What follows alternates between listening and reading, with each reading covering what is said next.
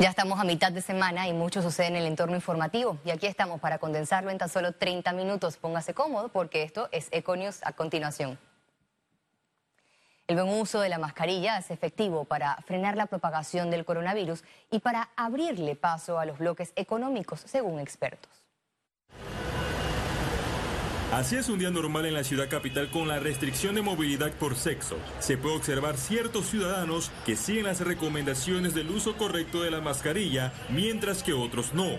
Si nosotros utilizamos las medidas de prevención, el distanciamiento, nuestras mascarillas, la probabilidad de que usted se pueda contagiar es muy mínima. El uso correcto de la mascarilla puede prevenir que se transmita el virus. Y cuando hablamos del uso correcto, nos referimos a estar siempre con nuestra mascarilla cuando salimos de la casa y que nos cubra la nariz y hasta la quijada y que esté bien pegado a la piel. Estudios científicos publicados en medios internacionales señalan que el distanciamiento social, el lavado de manos y el uso correcto de la mascarilla son efectivos para aplanar la curva de contagios, mitigar y retrasar la pandemia en un 50% a nivel poblacional. Incluso, este comportamiento masivo podría en pocos meses controlar el coronavirus si nosotros nos ponemos estrictos, nosotros mismos como personas, y practicamos estos comportamientos de lavado de, la de manos, uso correcto de mascarillas y la distancia física, pudiésemos salir e incluso hasta abrir la economía porque ya está comprobado que es una manera de controlar el virus. Los especialistas recomiendan el uso de tapabocas de tela siempre y cuando estén hechos de tres capas. Si ustedes tienen de las mascarillas de tela, se recomienda usar un filtro, pero si no tenemos acceso a un filtro para meter adentro de la mascarilla, se puede usar también los filtros de café para, de las cafeteras eléctricas. Y esos filtros los doblan y se los colocan adentro de la mascarilla y eso también puede ayudar muchísimo. Otras de las recomendaciones es el uso de la mascarilla en los hogares de familias numerosas que salen todos los días a trabajar. Félix Antonio Chávez, Econius. Hasta este miércoles, Panamá sumó 1.180 muertes por coronavirus. A continuación, más detalles. El reporte epidemiológico de este miércoles totalizó 55.906 casos acumulados de COVID-19. 753 sumaron los nuevos contagios por coronavirus. 1.313 pacientes se encuentran hospitalizados, de los cuales 158 están en cuidados intensivos y 1.155 en sala. En cuanto a los pacientes recuperados clínicamente, tenemos un reporte de 31.122. Hasta este miércoles, Panamá sumó un total de 1.180 fallecimientos de los cuales 21 ocurrieron en las últimas 24 horas. La reapertura de consulta externa en la Caja de Seguro Social genera polémica por falta de insumos. Eh, la realidad es que nosotros no hemos visto ninguna nebulización ni limpieza en las áreas de las policlínicas ni, ni ocasional ni periódica. La decisión de la Caja de Seguro Social obedece al aumento de casos positivos de COVID-19 y muertes en pacientes con enfermedades crónicas. Desde el primer día, cuando se abrieron las agendas para las citas de las consultas externas, el sistema se abarrotó. Fue una cantidad de llamadas impresionante la que nosotros hemos tenido, eh, citas que se están dando en todas las policlínicas de la periferia. Hemos tenido un poquito de dificultad porque como te dije, las líneas se congestionaron. Juan Díaz, su administración, ha pagado ellos mismos sus, limpiezas, sus nebulizaciones, eh, ya tienen más de 200 trabajadores enfermos.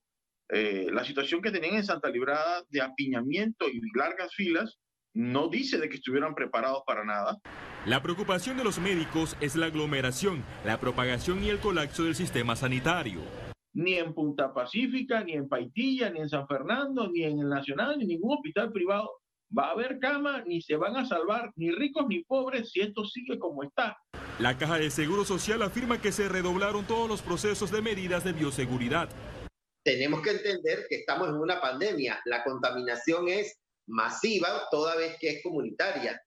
Las policlínicas habilitadas para consulta externa por ahora son Manuel Ferrer de Caledonia, Carlos Brin de San Francisco, Presidente Remón en calle 17 Santa Ana, Manuel María Valdés de San Miguelito, Alejandro de la Guardia de Betania, Generoso Guardia en Santa Librada y Joaquín Vallarino de Juan Díaz. Félix Antonio Chávez, Econius.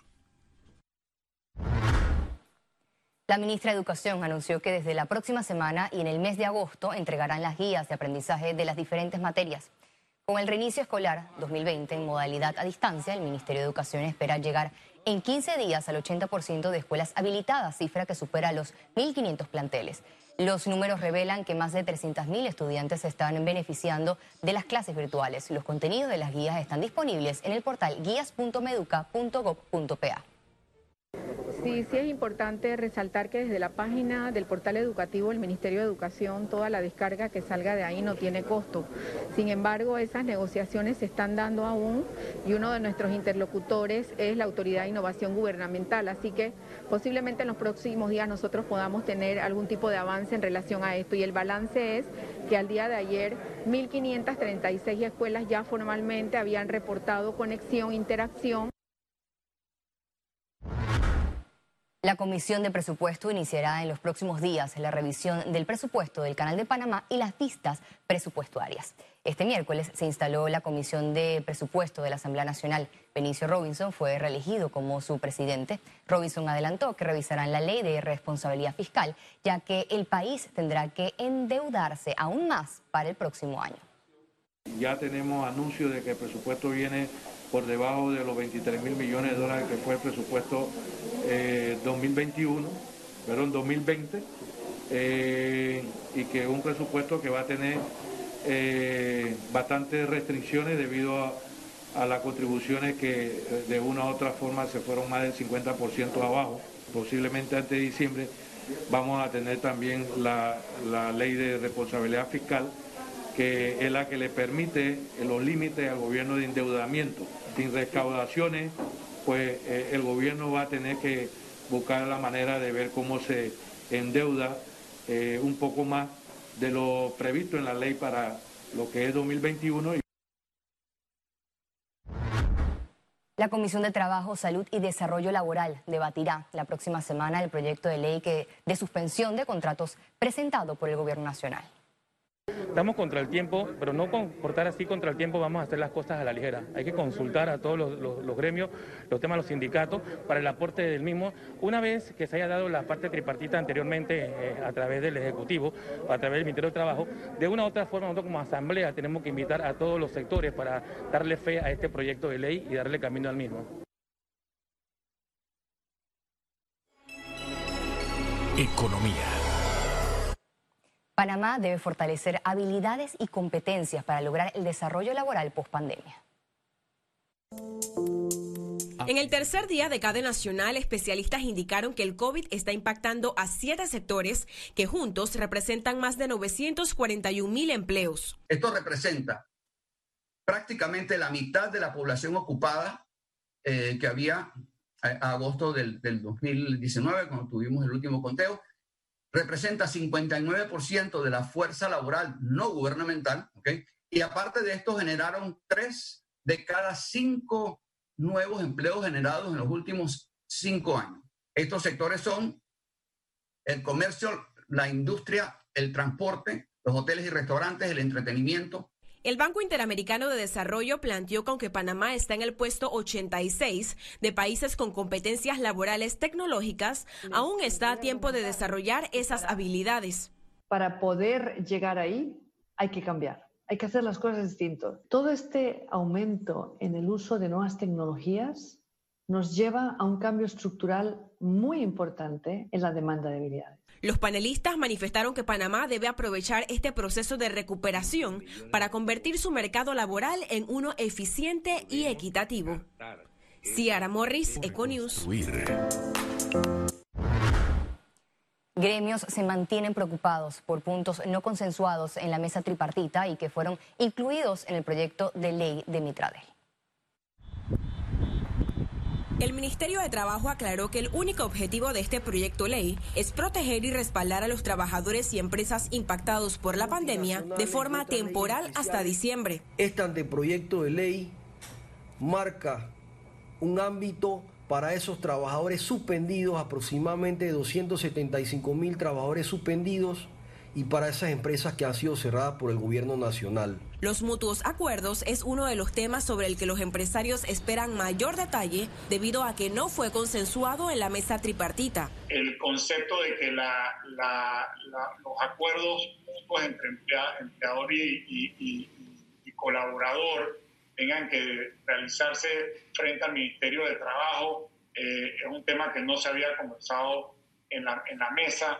Eh, yo diría que esos son los, principales temas que, vamos a llevar nuestra postura y lo que esperamos es que en, en, la Asamblea se dé un debate y un diálogo de altura. Por su parte, el sector trabajador insiste en que el proyecto podría reformar el Código de Trabajo de forma permanente. Muchas veces ha ocurrido de que se presenta un proyecto de ley y que este sufre modificaciones y alteraciones en los debates de la Asamblea y que finalmente termina con una ley completamente distinta eh, y que estas medidas que el gobierno señala como temporales pudieran, pudieran eh, ser eh, pasadas a ser de carácter permanente. Empresarios reconocen que el pago del décimo tercer mes a trabajadores con contratos suspendidos es solidario pero no sostenible. Pero entendamos que si una empresa ha estado cerrada y no ha tenido ingresos, ¿cómo, ¿cómo, va a pagar 50 dólares por trabajador, que, pareciera, parece una cifra, eh, digamos que eh, razonable, por eso baja, pero cuando uno la multiplica entonces por una planilla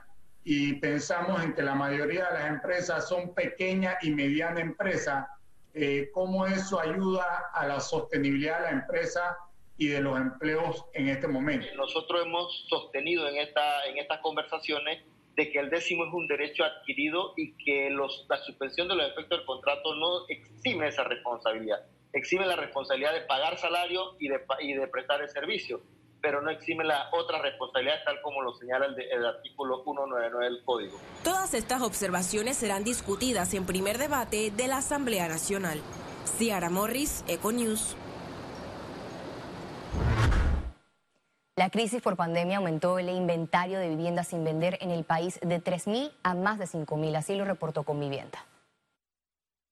Quedando con una cantidad de 3.500 casas de inventario que al final del camino, en el año 18, que se incrementó en ese primer semestre de ahora del año 20, final del 19 y principio del 20, cuando digo principio del 20 me refiero a enero, no estoy hablando más de enero porque ya en marzo estábamos cerrados, así que volvió a subir y de dos mil y pico que había, perdón, de tres mil y pico que habíamos bajado entre el mes de después de las elecciones y diciembre, eh, ahí se volvió a acumular y ahora estamos en, en 5.401 casas todavía por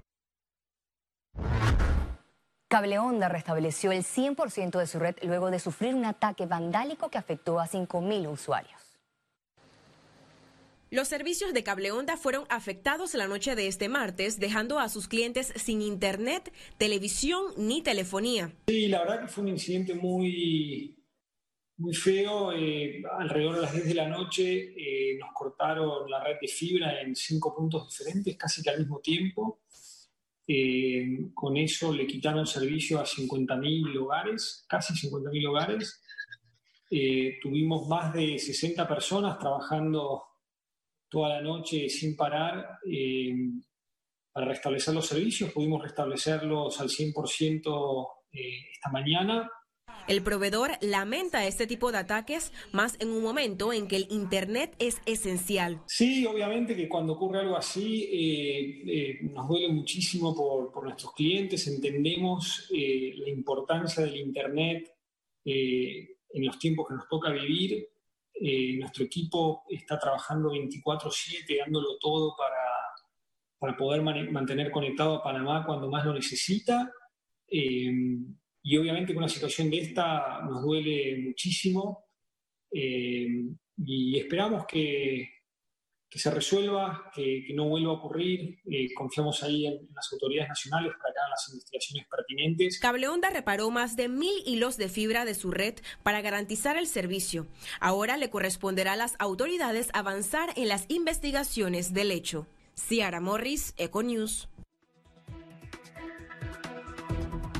Al regreso, internacionales. Y recuerde, si no tiene la oportunidad de vernos en pantalla, puede hacerlo en vivo desde su celular a través de una aplicación destinada a su comodidad. Es Cable Onda Go. Solo descárguela y listo, ya venimos. Quédese con nosotros.